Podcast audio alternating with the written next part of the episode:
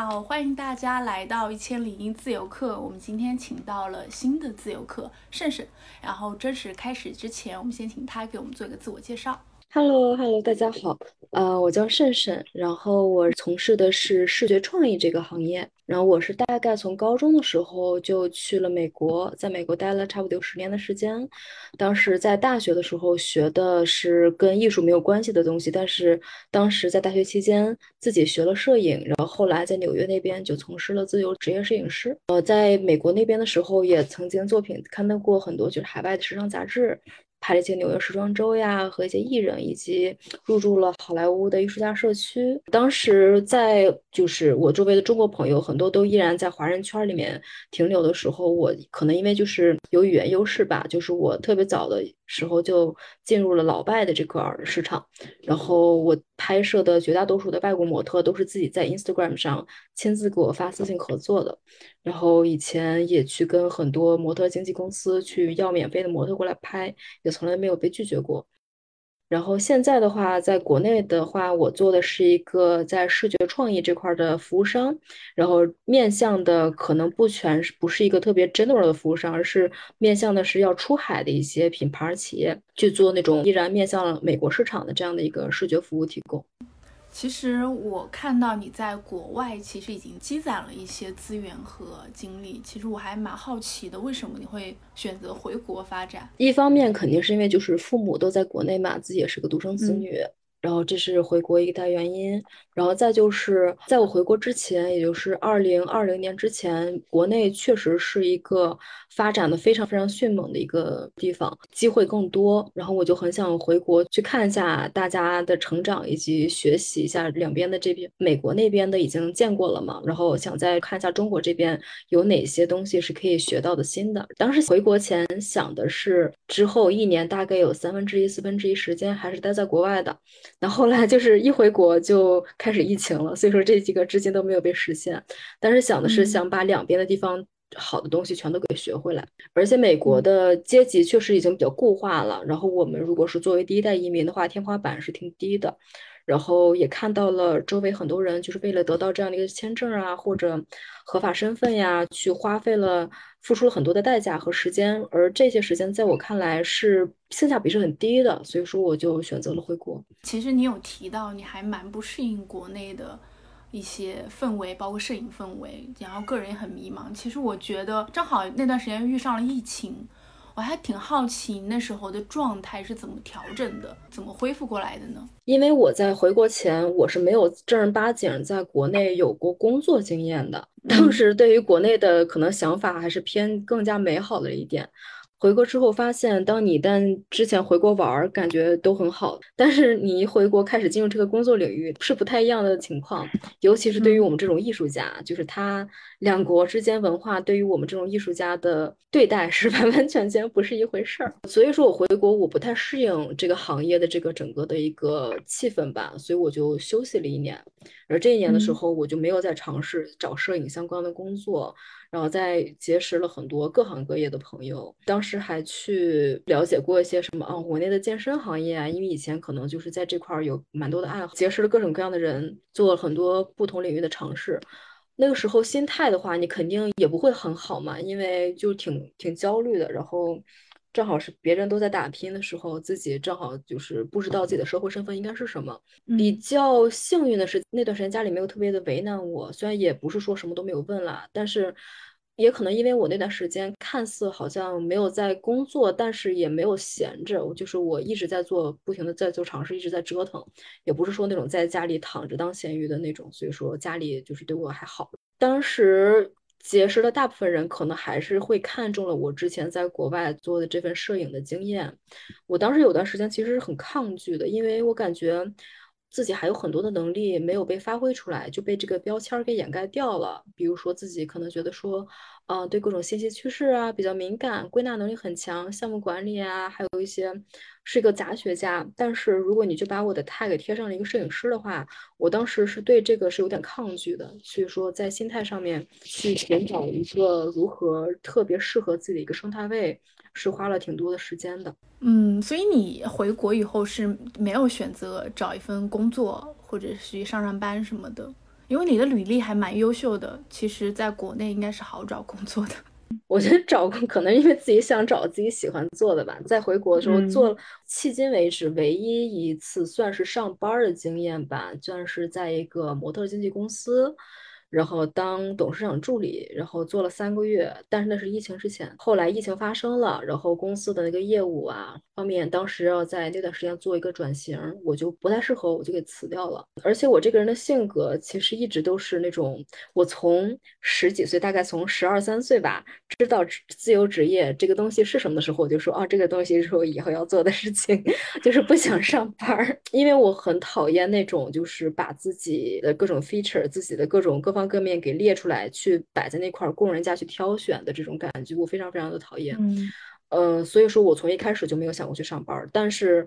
可能也正因为这份原因吧，就是你看我的履历，如果说你真的说我之前做的那么多事情，你要说我真的有去特意为了让我的简历更好看，而在 title 上面做一些争取的话，在这方面我是相对来说比较吃亏的，就是我的能力。可能得到了很多的提升，但是当时做很多事情，其实都是在为了争取这份呃学习的经验，而不是在中间拿到了某一个什么样的职位，能让我的简历更好看。所以，如果你说你让我现在去真的写一份简历，我有点不知道该怎么写。理解。那你后来这个想法有改变吗？就是关于争取 title 这件事情。这个一定是改变了的，尤其是当我现在从事的自己在做公司嘛，然后你发现国内人确实就是吃这一套呀，怎么办呢？是的。就是这两，这个是两国文化一个挺大的区别。就是在美国的话，他们是比较会鼓励，他们对于就像这种你半路出来忽然转行，然后做一个事情，但只要你结果做得好，他们都是会愿意去给你这样一个机会的。但是国内是特别要看说你的英雄一定要看出处。呃，他一定要 care 说你在这个行业里面从事多少多少年，你之前有哪跟哪些很大的 big names 合作过、工作过，你之前有没有什么很漂亮的让他们一听就如雷贯耳的经历，他们才会认可你。哪怕你可能最终拿出来的东西未必会比那些要更好或者更差，但是他们只要看你这些 title。他们就会就是拿这个来说事儿，但是这个的话，你毕竟现在决定了要在国内做这个市场，这些事情你也不得不去争取去做一些新的一些积累吧。但是你是怎么从摄影，然后想到要可以去做一些呃视觉创意上的内容的？这个赛道你是怎么转换到的？这个其实很有意思，是我在当时正好进入了一个国内一个大厂做的品牌出海的一个孵化器。他们当时就在招募，就海归嘛。然后我一看，哎，好像跟我的经验还蛮匹配的，我就进去了。其实当时几乎是被免试录进去的，因为说可能是有这个文化相关的背景，而这方面的。海归可能是还是算比较少的，然后进去之后就发现说，他们就发现了我之前的这块经历，其实在这个赛道里面是非常非常稀缺的。因为做艺术的人跟你在去大厂里面做生意的人是两个不同的物种，简直他们之间互不交流。我还很惊讶，你怎么会在大厂有过这样的一个经历？他们就说啊，我找不到这种有文化相关背景的人。我说啊，我身边到处都是啊，你找不到吗？他们说他们是真的不认识，因为这两个物种之间互相不讲话。其实这个东西就恰好让我机缘巧合找到了一个错位竞争。就是我在一个我几乎没有什么竞争对手的市场里面找到了自己的位置。我在当时的那个呃孵化器里面做自己亲自去做品牌，做这种出海的品牌，因为比较了解海外市场嘛。然后哪怕是我可能没有其他的那个成员。的履历特别特别的很哇塞，但是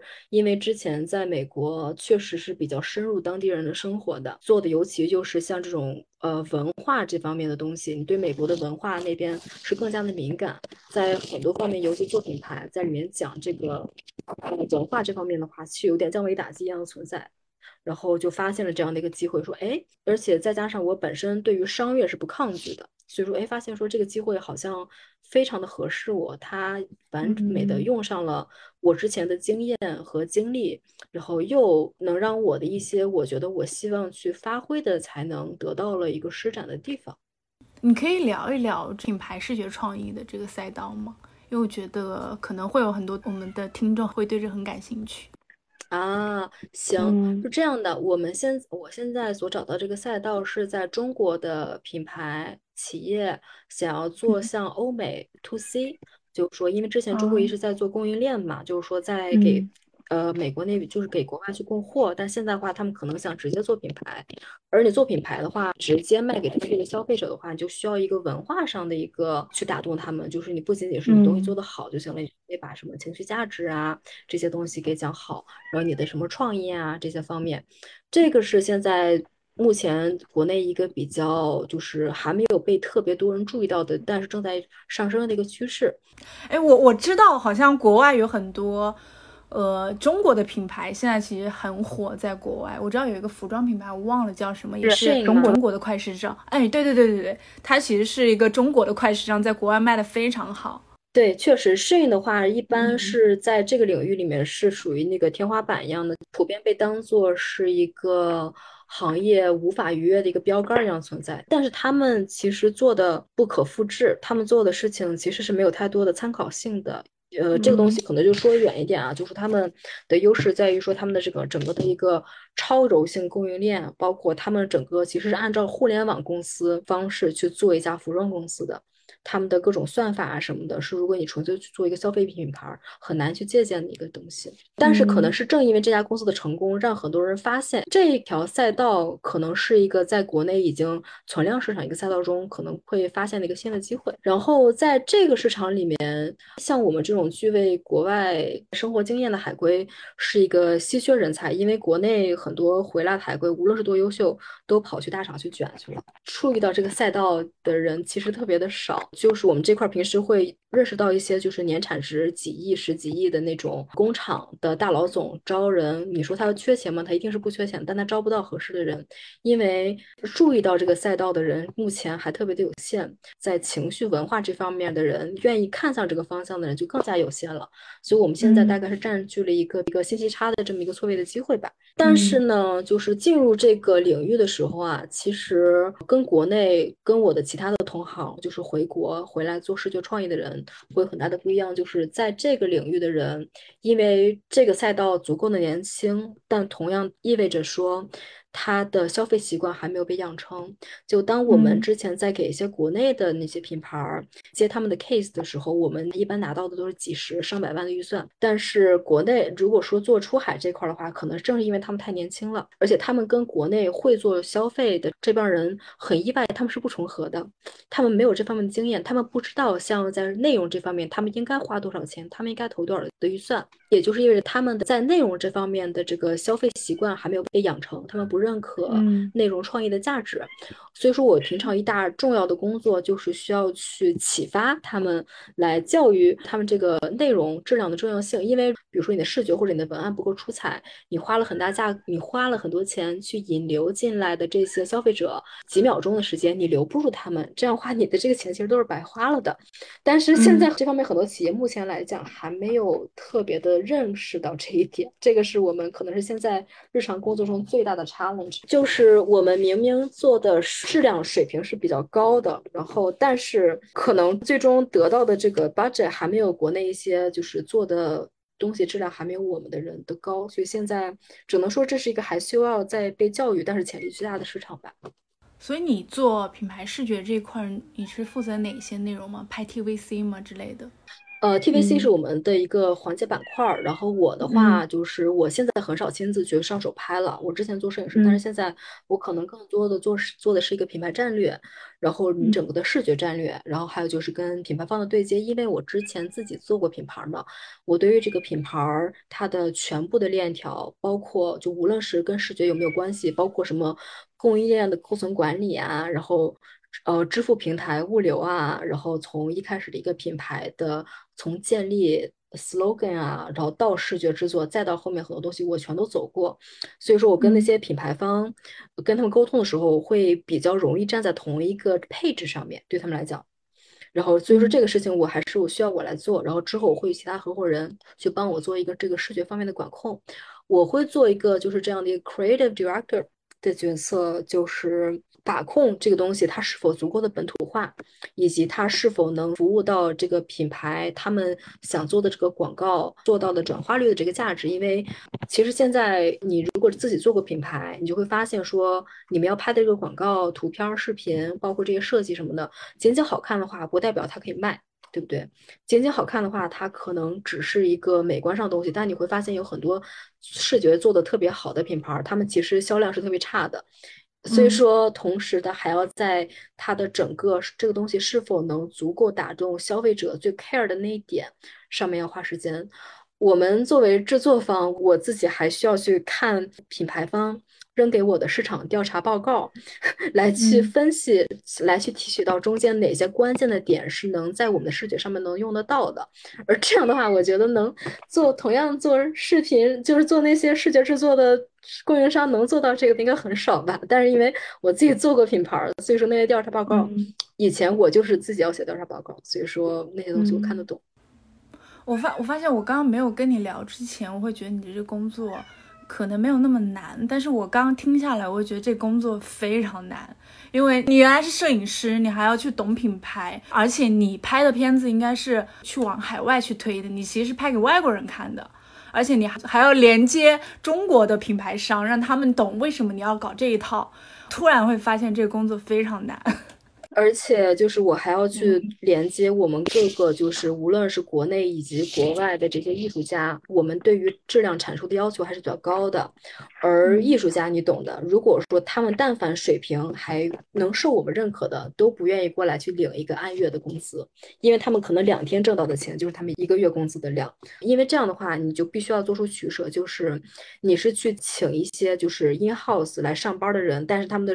质量有所降低，还是说你去降低你的利润？然后来请一个相对高的成本来去 case by case 的跟这些艺术家合作，我们就选择了后者，保证质量嘛。而这样的话，你就需要去自己曾经作为艺术家，你就会了解这些艺术家，他们每个艺术家他们擅长东西是是什么，他们不擅长东西是什么，他们的工作模式，他们的就是习惯，以及那些你需要在双方以此 translate 甲方的需求给到艺术家，再把艺术家。的反馈给 translate 给甲方，这个 translate 不是仅仅是语言上的，而是他们能不能在同一个意思中对话。比如说，我们的网页设计师，就设计师，在国外。网易设计师是用按小时收费的，但是在国内你不可能去跟甲方这样报，我就需要去国外的这些设计师去一遍遍的磨，说，呃，OK，我要 exactly，我就要一个这样的一个网站，要多少多少页面，要做出什么样的那个适配，要大概是怎么样的情况，然后大概这个风格是怎么样，要求怎么样，给他一个特别详细的东西，请他们估一下这样的一个 project。大概要花多少小时，就是来估到一个总价，同时要降低我们自己的风险，就是至少保证我们可能在这个 party 中未必能赚，但是我们至少不会往里面赔钱。中国的甲方提的要求非常非常多，我们要在这方面做出一定的预判，说 OK，如果对方提出了这样的要求，增加了他的工作时长，那么我们需要在这中间做出了多少的控制？这些东西全都是我们要做的工作。对，而且你们还要考虑国外的这些受众，他能不能买单？比如说，他卖一个产品，就像我刚才说的，这些中国企业想招到一些合适的这方面合适人才，其实是非常难的。意味着我面对的很多甲方，他们自己本身可能还没有我懂他们的品牌，他们给到的这个整个的 brief 都是不准确的。他们给到的这个 brief 让我一看，我就会知道说，OK，你这个 brief 根据你这个品牌，我知道我们拍出来这个东西，你的转化率一定是不会高的，因为你们连自己都没有搞清楚你们这个东西的受众是谁。有的 case，我们之前在话语权比较低的时候，我们也拍过几个这样的 case，但现在的话，我们会渐渐的、尽可能的把这个话语权给。尽可能的往回拉，就说，OK，我们告诉你这个东西，你这个 brief 你应该这么改。而这个情况导致很多时候，我就把这个品牌方给 challenge 回去之后，他们觉得哦，这个东西好难呀，不找我们拍了。有的时候会发生这样的情况。但是因为我们这块儿，我自己做过品牌，我希望能拍出来东西是对这个效果负责的。这样的话，对我们自己本身的这个案例的积累也是有好处的嘛。很多时候品牌方他们给到的这个东西，他们自己其实并不清楚。这个东西它是否有用？然后我们这块就需要给出这样的一个判断，然后我就可能会去需要去重新扒他们整个的一个品牌的自己的定位，介绍他们的市场调查，包括他们的竞品调查，然后去看，去结合他们的其他竞品，别人是视觉是怎么样，我们怎么样做出差异化，而且又同时又做出差异化，然后又保证质量，然后还要突出你们品牌的一个优势，然后同时价格还不能太高。所以你们不仅是制作商，你们还是一个相当于一个广公司了。因为没有策略，这个的话，广告公司是一个我们想要去慢慢往上发积累的方向，目前还不够成熟了，还不太敢真的把自己以广告公司来自居。但是，确实目前我们比同样的作为一个纯粹制作公司来讲，确实具备了很多广告公司就是实践的一些功能，至少在 creative direction 这方面，已经完全做到一个广告公司里面一个这个部门里面的一个职能了。哎，其实我还挺想知道的，拍给国外的用户看和拍给国内的用户看，你们在操作上会不会有什么不同的一些考虑？我只能说，出品上它一定是感觉是不一样的。操作上的话，这个事情我们其实踩过蛮多的坑，就是说，因为国内我们知道很多别的这样出海的品牌，他们会找一些国内并没有。足够了解国外整个风格的那种团队去拍，拍出来东西就挺，就是你放在美国市场，人家一看你这个就是尴尬的。就是不合适的，就是它的风格跟它的整个视觉语言采用的人物和它的背景和它整个的姿势以及他们的文案，其实都是跟美国当下的流行的东西是完全不一样的。这个东西它不是一个说你制作有多么难，而是因为它的方向和审美完全就不一样。我之前就是也去跟一个面向国内市场的制作公司有过几个月的合作，然后也接触了一些国内的。嗯，品牌方吧，做过一些国内的 case。其实很多时候拍国内的东西，它花费的时间跟功夫可能要比拍国外的东西反而要更多，但是他们的劲儿完完全全使在了不同的地方。就比如说这个光，国内人可能他们喜欢把所有东西全都给打亮，每一个部分都不要有暗点。但是美国的话可能正好相反，他们喜欢有明有暗，他们喜欢这个人，就是他们想要看到一个所见即所得的效果。就是说这个东西，我包括我拍一个产品图，他们喜欢说这个产品图跟我拿到手里面，它最好不要差别太大。但是国内可能因为把所有东西打亮，它不符合真实生活的场景，它这个东西就会看起来，在美国人看来就会有点假。说我看你这个东西，你拍的太完美了，我想象不到这个东西拿到我手里是什么样子，这个对他们来讲就是减分的。然后就是国内，就是他们对于。接地气以及真实的容忍度啊，其实是挺高的。就是他们可能愿意接受一个过于漂亮的模特，他们能接受一个过于漂亮的样板间，但是美国人。不太喜欢，他们会喜欢说，如果你这个是一个面向于普通人的一个消费品，那么你的这个选用的模特演员和你的场景最好跟我的真实生生活尽可能相似。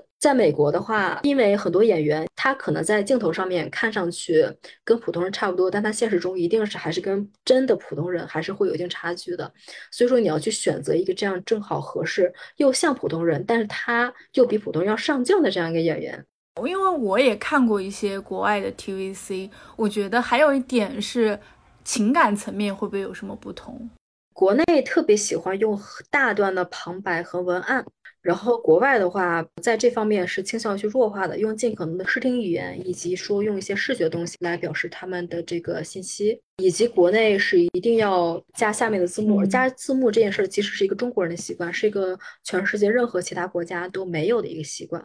然后在美国的话，如果你在人家明明都听得懂的英语下，依然加了一个 subtitle 的话，这个事儿就非常的不本土。他们会特别也要又真实以及对于一个创意上面的一个重视。你如果拿一个东西摆在你的脸前，然后去讲这个东西多好。在这样的东西，在美国人看来是过时的，除非你是一个明星。如果你是个明星要代言这个产品的话，你把你的这个商品摆在你脸的旁边，这样的话是 work 的。但是如果你只是一个模特的话，你把这样的方式去摆在你的脸前去展示这个产品，就属于一个特别过时的一个做法。他们也会希望你去给他们讲一个有趣的故事，能让他们带入到他们的生活当中，而不是仅仅是在。跟他们去长篇大论跟他们讲说哦这个东西有多好。哦，还有一个是我前段时间去跟一些品牌做一个小讲座的时候讲到的一点，就是美国的文化会比较看重你为什么要做这个品牌，对这个品牌有多大的感情，你的 mission 是什么。但国内的品牌的话，可能更喜欢说，哦，我们这个东西有多厉害呀，我们有多少年、几十年的行业经验，然后做到了行业第一，然后年销售多少多少。但是如果在这样的信息在美国人那儿看来，对他们来讲是不是那么加分的？他们更想听到情感层面上的一些表达。以及你如何的热爱这个东西，他们的逻辑是我一定是我真的特别的热爱我在做的这件事情，所以说我会不能忍受我不把它做好。美国文化会需要一个这样的信任，说我要信任你这个人，而不仅仅是你的一个产品。因为如果我信任这个人的话，我会连带的信任这个产品。但国内的话，他会把这个整个的人的方面给弱化掉。也因为国内市场就是吃这套吧，所以说你也没有办法说两者哪个更好，它只是一个差异。那其实我知道你本来是在国外做摄影的，那你回来又要去学习这种策略，然后品牌的这个过程转的时候会很难吗？会非常非常难。我其实，在刚开始的时候，在孵化器的导师经常批评说太艺术家思维，而且如果以前自己是做的摄影师，是那个亲自干活的人，我是。抱着这个艺术家思维去跟这些品牌方去对话，其实是他们是不买单的。你是要站在这个商业转化率的角度去思考，对他们来讲，这个东西好看与不好看是一个很其次的事情，他们重点是想知道这个东西能给他们带来多大的转化。然后我在商业这块儿，因为我不像其他的人那样，就是以前去上过商学院呀，然后或者从小就是对这方面感兴趣。作为艺术家出身的人来讲，我就需要去恶补在这上面这方面的知识，我就需要就如何能站在。品牌方他们的视角去思考问题，以及去如何去设计我们要做的这个内容。我平时就会逼着自己去看一些美国当时流行的一些东西，比如说一些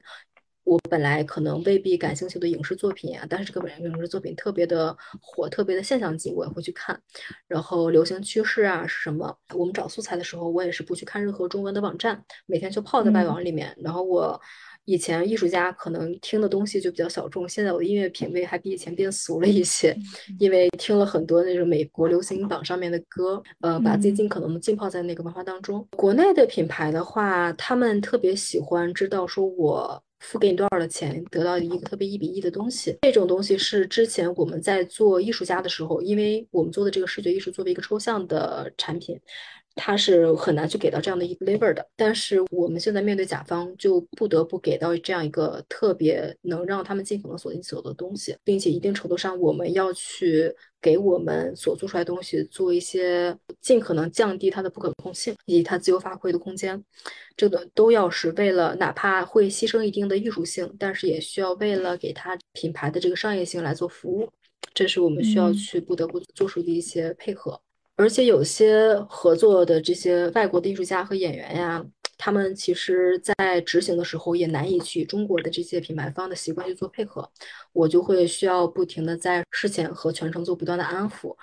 然后来尽可能避免文化上的摩擦，然后来降低整个事情出现的不可控性。因为我觉得这个中间你肯定是经历了很多学习，而且我觉得我也接触了很多。摄影师，我就觉得这个跨度非常难，就是你怎么样从从一个呃摄影师，然后转到一个品牌向的一个，虽然还是在做视觉层面，但是你要开始去销售产品了。我觉得这个就是完全不同的赛道，我觉得跳转过来会很难，所以我也很想知道你中间可能经历了哪些学习，或者是。换赛道的时候有过哪些经验吧？我觉得这个是不是可以分享一下？嗯，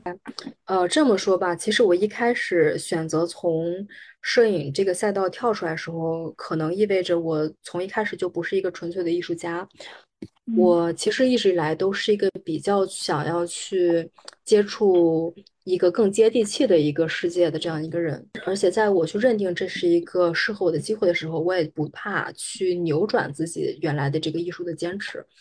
呃，也去不怕去改变自己，然后来实现我的目的。既然我要决定做商业化。然后我就把自己浸泡在这个商业化里面，当然商业化本身也有高下之分，然后还是就会浸泡在我曾经的艺术坚持里面所认可的那种商业化的那一端当中。而且之前我在美国待了十年，审美其实已经被西化了，所以说在我当时本身就已经比较会喜欢美国一些商业艺术性的东西。现在的话，对我来讲，它更多是去转向另一端。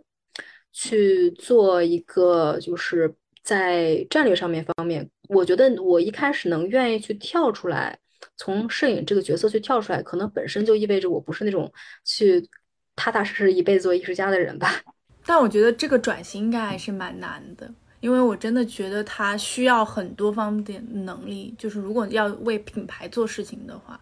在这过程当中去学了很多这方面商业的知识。其实是自己决定了去想要去尝试一种跟之前不一样的生活跟机会和这样的事业的方向的话，就只好对自己强行做出一个改变。原来是艺术家思维，那么我就把自己强行往商业思维那块去转。有很多人，他们可能是那种啊，我这个东西我之前不擅长，或者说这个东西我之前没有学过，我不会，那我就不去做了。但是对于我的话，我更多是一个这个东西，无论我之前做没做过，我会不会做，我打算去做，那我就去学，而不是说我要去依照我之前是一个怎么样的人，而去决定我之后的一个方向。就像我刚才说的，我既然觉得我在做摄影师的时候有很多才能，之前没有发挥到，那么现在所做的这个行业、这个赛道角色，又恰好是一个我觉得它可以把我的之前那些没有用到的技能。再结合我之前的已经有过的一些技能和机会经验，来去全部都应用到的一个这样的一个机会的话，那么我就义无反顾的这么跳进去，哪怕中间可能要直接把我从一个艺术家变成商人，那么这样的一个转变对我来说是可以接受的。其实你对自己会有很多觉察，就你会发现自己身上有很多没有被发掘出来的。这些东西你是怎么感受到的？你有很多你想做的事情，但对于一般人来说，他可能也隐约知道，但不会很清楚。但是我会发现你把这些自己身上那些想要做的事情融合的特别好。比如说你想要做项目管控，然后你也有对商业的感兴趣，然后同时你也有很直接的变现能力，就是你会摄影，然后你对世界很敏感，但是你把这些都是正好融入在了一个事情上面。我觉得就非常好，然后你就发现了自己的赛道。但是对一般人来说，其实会很难觉察到自己有这么多方面的就是能力或者天赋吧。我一直以来都是一个特别杂学的人，就是我是一个什么领域都喜欢去了解一下、去学一下的人。自我的这个洞察能力，我觉得我也不知道是哪来，可能是天生的吧，就喜欢去剖析自己，去总结自己的经验。去总结自己的身上的一些擅长与不擅长的点，剖析自己，这可能是一直以来自己的一个习惯。但是如何去把这些自己身上所有的技能和自己想要去，可能暂时还没有习得，但是想要去习得技能，给结合到一起，找到全方位适合自己的那个位置，这一点也是我觉得我应该是一直都是在寻找，直到至今才很幸运找到了的这样的一个位置。但是我觉得。这个事儿，它确实不是一蹴而就的，它确实是一个挺靠运气的一件事情。在这件事，我找到了一个同时我自己擅长、我喜欢，然后又同样拥有很大的机会的这样的一个事情，是一件幸运的事情。因为我发现，就是你跟我沟通，包括你给我提前写了一些东西，我发现你是一个对细节可能是特别特别在意的人。你之前又是做摄影的，我觉得你可能对细节方面会很，就是我觉得你对控制完美或者希望它尽量更好这件事情上，我觉得你是非常在意的这一块儿。对于工作来说，我觉得对艺术来说 OK 是没有问题的，因为你会可能在自己的要求范围内，你会把它做好。但是对于工作来说，它可能更多的有时候是协作性的，你要听品牌的，你要听多方意见的，包括你还有你的合作伙伴。我不知道这块儿怎么去做平衡呢？这个会不会对你的工作也有影响？嗯，对你这说的非常有道理，因为。我对于品质的要求，导致于包括我和我合伙人，我们对于品质的要求，它存在一个下限。这个下限所产生的这个价格，它应该不会是不低的。这样的话，会导致我们流失了非常多价格敏感的品牌客户。这个的话，在我们流失了很多客户，做了很长时间的磨合时候，做出的一个取舍，就是说我们可能不得不，如果是我们这两个人对。品质阐述的标准的这样人来做这件事情的话，我们可能不得不就是把自己往品质那一方的去做。这其实，在选择一个自己的定位，我不能什么低端市场、高端市场都做。我们现在选择的就是做一个中高端的市场。如果是低端市场的话，我们可能就是选择直接舍弃。这个是去做一个商业，尤其是你在你们的公司还是比较小起步的时候，必须要做一个取舍，就是你不能什么样人都想搂进来，你不能什么东西都要。这个的话。就是我相信大家之后在如果要做创业的话，都会遇到的一个问题，就是说你只要但凡是一个有一定一个风格化的服务，你就一定不可能去 target 到所有的人群，你就一定要在你的人群中做一个取舍，无论说这个人这个是风格题材还是说是价格区间。那在这个过程中，你会发现自己的个性或者是一些想法有做改变或者调整吗？其实我还蛮想知道你现在的个性和你之前的个性有被你创业这件事情，或者你开始往商业上转，有发生一些变化吗？我原来是个挺内向的人，我其实原来是不太喜欢跟人打交道的人。现在的话，我就因为我本身需要去做 BD 的这个工作嘛，所以我就会不得不现在变成一个。呃，跟人家什么时候都能聊得起来，而且聊一聊聊个不停的人，我没有办法。哪怕我现在依然是一我去做一个很高强度的社交，一天我回家可能就要需要躺两天，但是现在这个地方就是我不得不。要把我从爱往易这边去做一个转变，还有的话是控制欲会有一定的上升，因为毕竟自己去做这样的一个去当老板了嘛。原来其实是一个不太喜欢去指使别人去做这做那的人，但是原来比较喜欢去做一个幕后的军师，但现在的话，你就不得不需要站到台前去给出这样的一个气场，这样一个架子，去说你得听我的，你要相信我的判断，你要去把这个东西帮我给完成。这个是一个性格。上肯定是比以前变得更加强硬了一点，嗯，还有就是，你刚才还有说，除了性格上面，还有哪些方面的转变来着？我总是忘事了，我有多动症，我有多动症，我经常是说一半我就忘记我要说的话。但是艺术家真的就像你这样的，因为我一些做艺术的朋友，他就是没有什么逻辑。他就是对他想到哪儿说到哪儿，他不会那么专注跟你说一套因为所以的东西。你让他说这个就很难。我觉得这个我们聊天的这个过程可能也会让你觉得很拘谨，所以我觉得其实也不用那么多方法论了。我觉得你就是聊你自己就 OK，你就聊你自己就行了。我觉得，嗯，对，这么说吧。如果要去创业的话，我现在非常庆幸我选择了去创业，而不是我去一个公司去上班。因为经历过从零到一这个过程的人，跟那些从经历从一到一百，或者说你做一个 freelancer，或者说你在一个特别大的大厂里面做一个可能还不错的职位的人，你所看到的这个。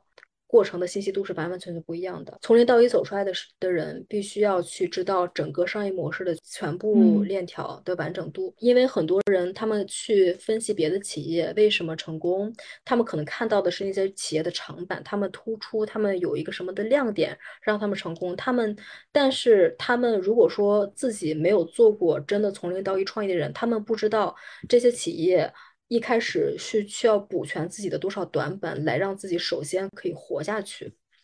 而这个是，如果是不是从零到一经历过的人是看不到的这样一个东西。做 freelancer 或者做一个员工，他可以只管好自己要去做的那个东西。而如果做老板的话，为了把公司做大，或者是模式可持续，他就必须要去把中间每一个小的零件都给补足。比如说，呃，有的公司可能在某些地方做得很成功、很突出，但是他们可能最终死在了自己的资金链条上。我们见过这种出海品牌，有的公司死在了自己的退货率上面，退货率的呃货存周转上面；有的公司可能死在它的这个物流上面；有的公司它可能死在他们的一个。支付中的某一个环节，然后导致那块卡了一个 bug，导致他们的钱款到不了他们公司的里面的账。就是这种特别细小的风险管控的东西，是如果你做一个员工或者做一个 freelancer 不会看到的那些信息。而这些信息是一个使公司能从到零从零到一安全的成长起来一个最关键的东西。做老板就需要去看到一个公司在抗风险这方面做出了多少努力。而这些是，如果之前是不创业的话，是看不到的东西。条，我们之前在商业模式一直在打磨，因为我们现在做的这个模式，一方面结合了国外的一些模式，再结合了国内的模式，导致于我们这个公司现在的模式，其实是在别的地方是找不太到一个可以参考的对标案例的。就其中有很多的东西需要我们自己去磨合、自己去探索、去摸索，中间也吃了很多的亏。比如说，我们之前可能是。如果我们单独去 sell 某一个这样比较贵的这样一个单独的拍摄项目，然后很多在出海这个领域，很多品牌他们就不能理解说为什么这个东西拍这么一个东西要这么贵。但是在国内的一个在如果在国内品牌，他们都是理解的，因为就像我刚之前说的，国内的品牌他们对于这个拍摄视觉内容制作这块的行情价，跟做国外品牌这些人，他们确实之间不太重合。如果这样的话，我们就需要在前面补足说，OK，那么我们是不是要从你的整个品牌这个建站的独立站布局这块就要开始介入，然后我们从建站这个设计那块到一个视觉的策略，一路到中间的策划到制作，全都要包下来。这样的话，你们才会觉得说，OK，这个东西它链条连起来了，才愿意和我们合作。因为之前我们在做纯粹的项目的时候，尤其是我们的单价。也也不低的时候，当时转化率其实非常非常低，因为这个市场它跟我们在国内面对的市场，以及我们在美国面对市场，它都不一样。这个东西就是一个我们需要去中间，当时就是 struggle 了很久，说为什么这个东西它这么的难，就是发现中间有这么一个小小的一个链条没有连上，嗯，才导致这样的一个结果。这个就是你创业之后会。如果你不知道其他从零到一的人，他们到底手里拿了多少的金刚钻，以及他们手里拿到了很多能把每个地方修修补补补上的那些东西的话，这条路你就完全走不出来。而且你们现在所在的赛道也比较新，同行可以参考的也不太多，是吗？对我们这目前按照我们的定位来讲，在国内几乎还没有看到任何让我们觉得有威胁性的竞争对手。然后，在国内的那些品牌，他们那些企业，他们连可能合适的员工都招不到，更别提他们直接去跟海外的那些拍摄的，因为海外拍摄的团队非常多，但是他们不知道该如何去跟他们沟通，他们也不知道那边是怎么回事儿，而且有很多品牌，他们。觉得说哦，我找一个美国的公，我找一个美国的拍摄团队，我把这个给拍了，他们觉得就万事大吉了。但是你任何一个国家的市场，它都是有做得好的人跟做得不好的人。美国也有拍得非常糟糕的人，然后但是他们又不知道怎么去判断。这个的话，就是我们其实在中间占据了一个信息差的这样一个存在，就是我们知道，呃，我们自己给出的出品在美国当地也是属于优质的内容。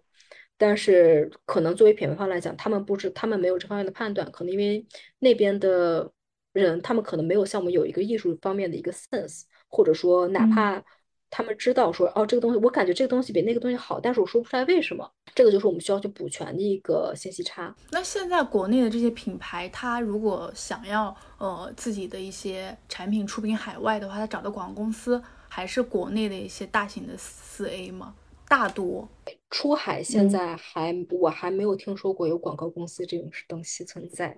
说实话，在出海的这个内容方面啊，还是一个特别零碎的存在。就大家现在我注意到的其他供应商还是在讲什么投流啊，讲营销啊，讲什么。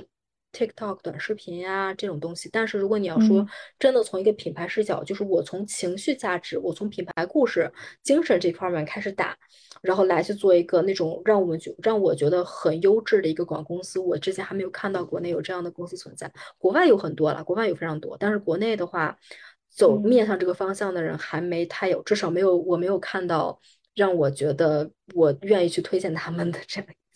哎，那他们为什么不直接在国内找四 A 公司吗？他反正是本土化的，两国文化差别非常非常大。你在中国能 work 的那些方式，在国外它可能完完全全不是一回事儿。所以说，你要做中国本土那些大广告公司，他们走的那个方式跟路线。因为广告这个东西，它是一个强文化性的一一个东西，然后你强文化，你就必须要对那边的文化有足够的洞察，以及足够的长、足够长时间的经历，以及你哪怕是一个人在国外生活了很多年，但是会做品牌的人跟不会做品牌的人，他跟你是不是海归，你是不是在国外生活多年，这两个事儿它不是一个都完全相关联的事儿。他们想找的是你既有海归这样的背景。又会做品牌，并且还想来做的这样的人，其实非常的稀缺。那像你周边现在有你熟知的一些团队，跟你做在同样的赛道吗？在做品牌出海这个领域的服务商非常非常多，比如说什么建站呀、营销呀、投流啊，非常非常多。但是如果完全是跟我们做同类事情的，非常少。嗯，至少定位不太一样，可能别的公司在做的是一些短视频，一些比较走量的那种，然后我们的话做的这种精品的那个定制化，就可能做的是那种就是呃比较精致的那种广告、品牌化的东西，对，定位不太一样。嗯，所以你们在行业里面应该算是比较独特的，是吗？其实是会有很有辨识度的。嗯，对对对。但现在的话，其实还在一个尽可能去拓展声量以及去积累更多案例的的情况。正因为我们的存在。很独特，然后我们目前还没有足够多的竞争对手冒出来，也正是因为这个是我们的所提供的这个服务还没有被得到大量的认可，就是这个领域的人还没有在普遍的认识到内容的价值以及愿意为他们付费。这个的话也是一方面，它是 struggle，但它也是机遇，所以这个其实就是需要时间，以及我们需要这边做在前期的时候需要做更多的努力，再去做积累。明白。那你现在服务的品类大概是什么样子的？比如说家居类的呀，服装服饰类的呀。前段时间还做过一个儿童摩托车，之前还做过很多那种家居床品这类的产品，特别的多。然后一般都是像这种消费品比较多一点。现在话暂时还是比较杂的，包括这几天也有一个就是在做机器人，我们，在聊。但现在的话还没有特别 narrow 到某一些领域。那你们现在接的项目的一些渠道是来自哪儿呢？因为你也是 BD 嘛，你要去谈是吗？谈合作之类的。我现在的这个人际网跟我两年前接触这个领域之前人际网是几乎不重合的。我之前可能接触的人太艺术家了，这个东西我想顺便提一下，就是因为之前认识了太多艺术家的人，所以导致我当时在努力想找合伙人的时候，发现一个个的都太艺术家了，找不到那种能有商业思维头脑的合伙人。包括现在这个合伙人，其实在我看来有点是我在努力在培养他的商业思维，被我强行拽过来的。现在的。渠道的话，一方面是有我之前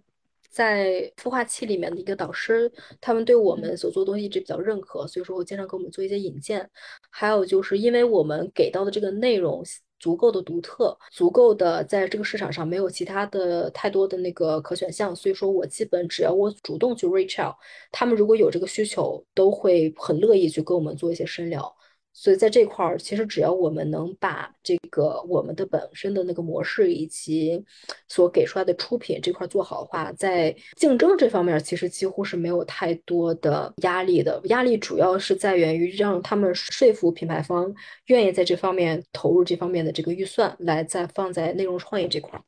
那你现在和之前相比，你还是？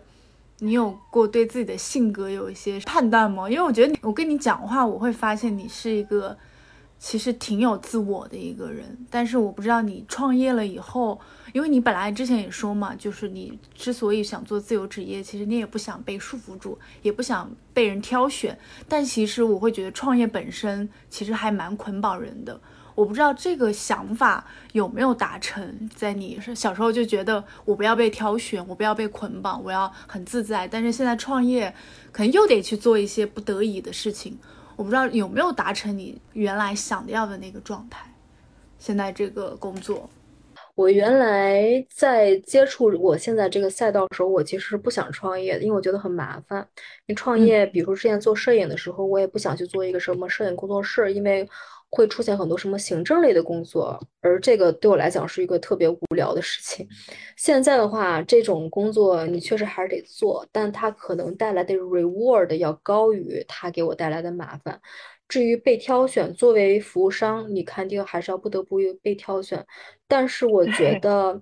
原来那种作为一个单人、作为一个员工被挑选，和现在你作为一个整体集体，我的整个团队一块被挑选，我我觉得感觉还是会有些不一样的。而且原来被挑选的话，可能是因为当时还不对，当时做任何一份工作都没有足够的热情到我愿意被挑选。但现在可能是对这个选择足够的满意，所以说 OK，那被挑选也可以。性格的话，一定是比以前要硬了不少的，比以前要肯定是要强硬了不少。因为尤其现在很多时候，我需要去说服别人，我需要去争取一些事情。你这个，如果你的气场还是一个柔柔的小女生的话，尤其是我面临的大多数都是比我年长很多的人，呃，在这事上肯定他是不占优势的嘛。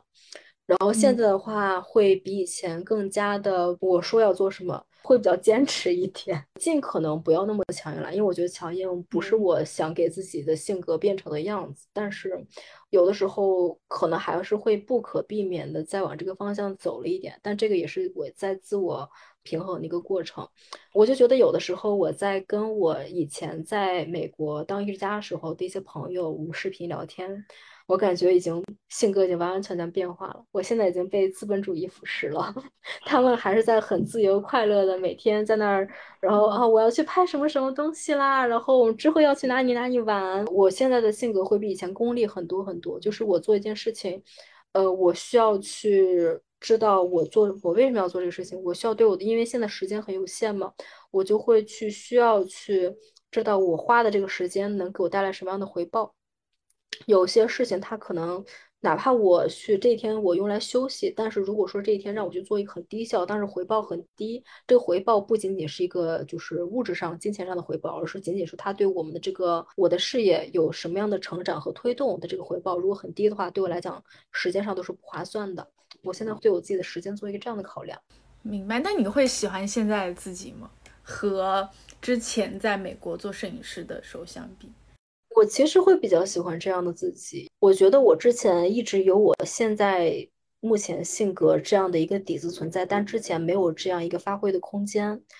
呃，我性格里面就是有一些比较野心家的这种成分存在的，但是当时对摄影的热情没有强烈到让我去发挥出来，以及当时作为摄影师的一个角色。也并没有太多的空间让我变成一个现在这样的一个性格。现在的话，就是算是给到了一个比较合适的位置以及合理的 reason 来让我变成一个这样的性格。如果说我对现在性格彻底满意，也也完全没有了。但是它确实相比于原来我一个比较会 willing to say yes 的这样一个性格，我会更喜欢现在这样。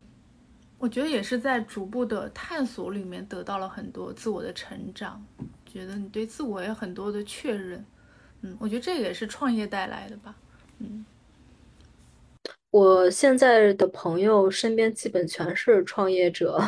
几乎没有人是在上班的，然后大家都说自己的性格比以前要硬不少。而且那些就是真的从大家从零到一走过来的那些其他的创业伙伴，无论是什么行业的，你都能在性格一些方面，包括做事儿，平常哪怕是日常生活当中，你都能看到一些或多或少相似的影子。因为如果那些东西你没有经历过的话，你可能做不到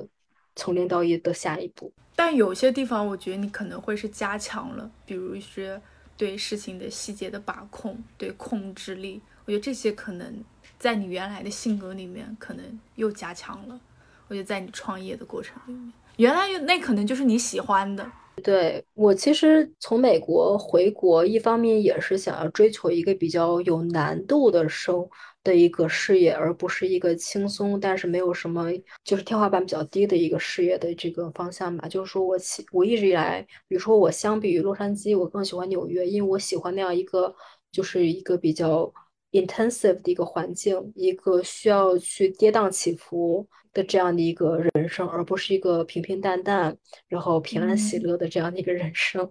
我觉得这个其实是一开始的性格使然的，以及我之前周围很多朋友，他们就像我之前说的，就是他们喜欢去根据自己的性格来去选择自己的方向，但我可能会去凶作。自己想选择的方向来去修改我的性格，就像去写代码一样，就像把自己当做一个程序一样去重新写。说 OK，我要做这个事情，我原来性格是怎么样？OK，他是不合适的，那我就去修改我的性格，而不是去修改我的目标。当然，每个人我觉得他有一些性格上的东西，他无论如何都是很难去完全实现的。那么，在自己做出足够多的努力，发现这块无法实现之后，再去一定程度上修改自己的目标。原来还可以这样，就是通过修正自己的个性或者是性格，我觉得这个很有意思。嗯，这个可能也是一个办法。对我原来性格跟现在真的差别非常的大。我以前学生时期还其实挺社恐的，然后属于那种喜欢呃，在班里当隐形人的那种人。现在的话，我可能去呃观察、模仿周围很多我觉得那些很优秀的人，或者说他们在某一些方面让我觉得值得学习的人，我就尽可能去分析、模仿，然后去把他们就是我想学习的东西给摘过来，看看如何把自己的性格给重新修订一下。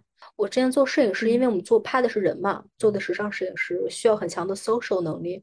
嗯，我原来是一个特别讨厌 social 的人，但是当时为了做摄影师，我就会不得不去强行给自己逼我自己说，我要跟人家。我当时给有段时间给自己定了个任务，就是我要跟这个人讲话，一直不要停，就我中间不允许停顿，不允许有空空缺，就是我可以跟人从头到尾一直聊下去。我当时其实逼着自己做了一个这样的训练的，后来还是蛮有效的。现在我不太容易跟人家冷场。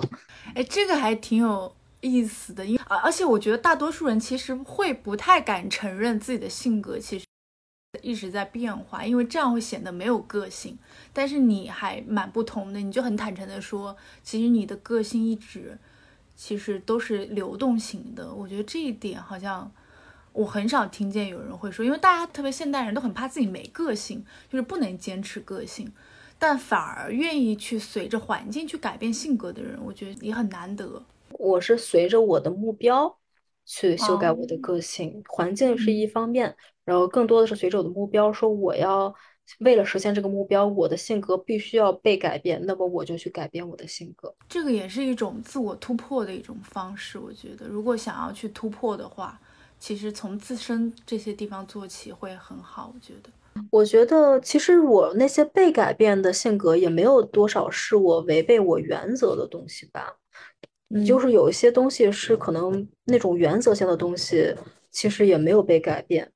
呃，我觉得这个因人而异啦。有的人他们可能就是性格的自我呀，可能跟他们性格之间是高度相相辅相成的。但对我来的话，他这两之间的 attachment 没有那么的强烈。就是我觉得我的自我依然是可能更捆绑在我的原则上，而不是我的这个外在的这些对我来说比较表面的性格上面。嗯，这个其实因人而异。嗯，但我觉得找到那个不改变的东西也非常难啊。但是我觉得你是有的，你可能是有那个基石的。对，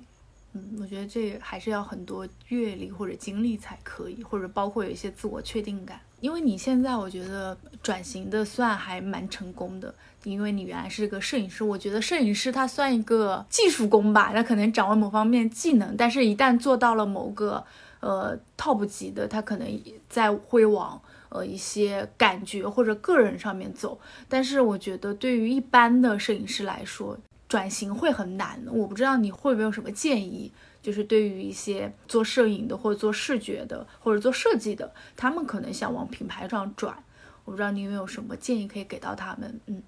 我觉得做艺术类的，无论说他原来做的是那种比较。不太商业的艺术，还是说他做的商业艺术？我觉得他们还是要对自己想做的事情以及他们的生活的本身的真实情况做一个选择。比如说，有的人他们可能一辈子做艺术是没有关系的，因为我说的这件事说的很直白，就是说你需不需要靠这个东西来赚钱？有的人他们这方面的压力会比较小，那么我觉得就做自己喜欢做的事情就好了。呃，有的人的话，如果说你还是要在就是艺术跟维生之间要做出一个中间的 balance 的话，那么去寻找自己所做的这个领域中尽可能靠近能盈利的那一部分是很重要的。其实我是一个特别实际的一个理想主义者，因为如果是我自己的情况的话，我可能原来对于美国。这个文化中比较商业艺术这块本身就是抗拒的，在这块我没有受到很痛苦的一个转变。我做的转变的话是在中国市场和美国市场之间做了转变。比如说，我的审美已经不适配国内的市场了，就是国内他们所给到的很多需求，我有点是听不懂的。当时其实做了一个这样的取舍，就是国内的这个市场我就不做了，这个是做的一个取舍。如果说是我有这样的决心，我要去做国内市场化，我就可能不得不去转变我对这些审美的判断，然后来去习得他们对于他们这个要求的这个判断。这个东西其实就是在做一个选择，包括说，如果你现在你们作为艺术家现在做这个东西，它可能是很难去盈利，靠在这个东西为生的，但你有确实有需要为生的这样一个需求在，那么你就不得不去把自己往这个能为生的这块儿再去做一定的转变。然后，如果想要去保持原来的话，那么就在同时，因为我知道有很多摄影师，他们会时不时的自己可能一两个月的时间去拍一组自己创作，去 remind 去提醒他自己原来喜欢拍的是什么东西。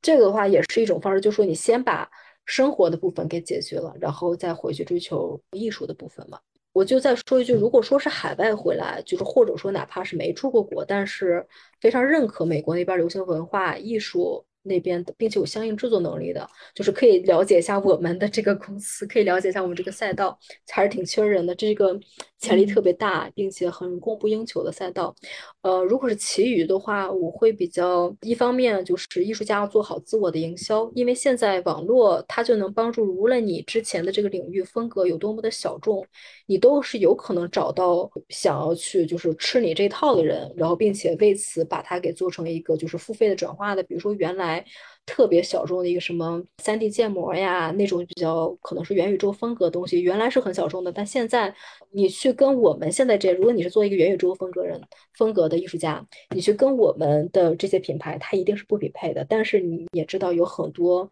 国内现在其他的一些营销，他们是需要这样的内容的，所以说一定要做好自我的展示，然后来让相应这个类型喜欢这一类的人来看到你，然后来给你机会。同样的，还有就是，而且要认识很多自己的上游。就是认识那些可以给你带来工作机会的人，而不是认识自己的同行。我今天在美国时候有很长时间，我做了一个特别错误的决定，就是我认识了好多好多是同样做摄影的小伙伴。但其实，如果我真的想要得到工作的话，我应该去认识我的上游，比如说像我们现在这样的制作公司，或者说一些制片。这个的话，他们可以真实的给你带来工作，而不是你的其他的像摄影小伙伴。就摄影小伙伴，你交个朋友啊，一块交流完全没有问题。但是他们确实不太容易会给你带来其他的。工作机会，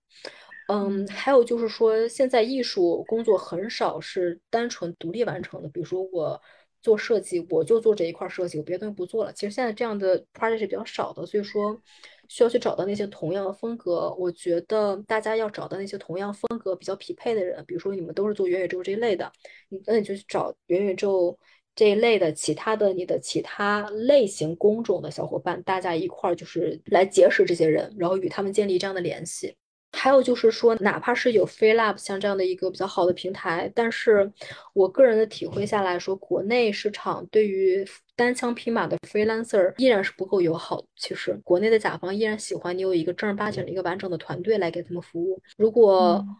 呃，你目前是单人，并且你已经做得很好，那么非常非常棒，就很恭喜。但是如果你目前就是一直是单枪匹马，而且你发现可能接到一些工作比较困难的话，那么我会强烈建议你去找一个或者一些别的团体去报一下团儿，哪怕是一个 case by case，不是说你要去给他们当员工啊，就是哪怕是一个以 case by case 的模式去跟他们合作，但是也许会给你带来很多的帮助。就是一在国内，如果纯粹单枪匹马。就像我们当时，如果纯粹是只给图片、视频拍摄的话，很多时候对于品牌、对于甲方，他们喜欢要一个一站式的解决方案。他们想要说，哦，我你设计，然后图片啊、视频全都给我管了。然后我们如果只提供其中一方面的话，他们很可能就会转去选择其他那些能给他们提供一站式方案的人的团队。所以说，这个我觉得对于很多 freelancer 的小伙伴，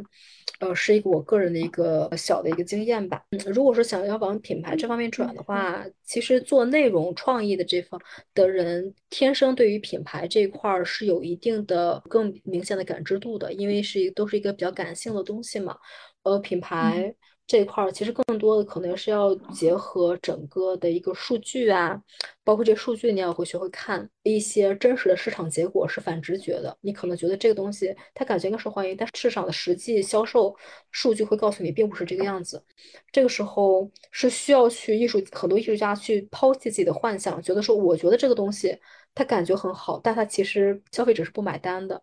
然后，如果是想往品牌这方面走的话，这些是一定要去自己几乎可以说是需要克服的一些观念，就是说这个东西它做的艺术性好，不代表它有效。我觉得还是蛮有收获的，因为我觉得你讲了好几个维度，但是我觉得那个点是我觉得我到现在为止没有听到过的，就是要去抱团，要去跟团队去做合作。呃，对于 freelancer 来说，嗯，我觉得这个点是我之前可能接触的一些个人的自由职业，他们就他们可能没有聊到过，他们仍然是一个工作对一个工作来做，